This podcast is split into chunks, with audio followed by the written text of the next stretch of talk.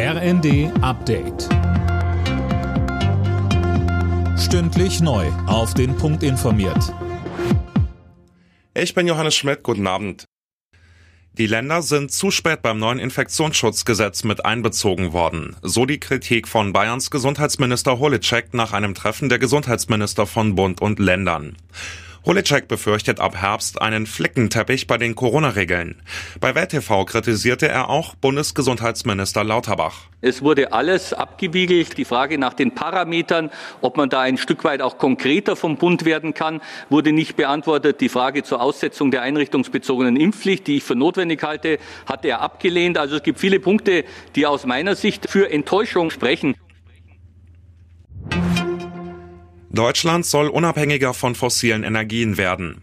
Dabei setzt Bundeskanzler Scholz auf neue Technologien zum Energiesparen.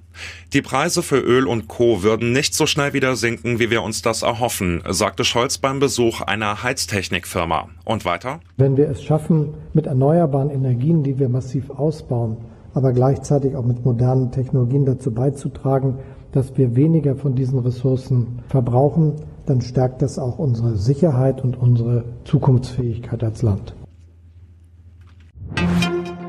Die Staatsanwaltschaft hat erste Details zu den tödlichen Polizeischüssen auf einen 16-Jährigen in Dortmund mitgeteilt. Demnach wurde der Teenager von fünf Kugeln getroffen. Er hatte offenbar mit einem Messer hantiert. Ob er damit auch auf die Beamten losging, ist noch ungeklärt. Russland liefert kein Öl mehr durch die Ukraine nach Europa. Betroffen ist die Droschba-Pipeline. Über die werden vor allem Ungarn, die Slowakei und Tschechien versorgt.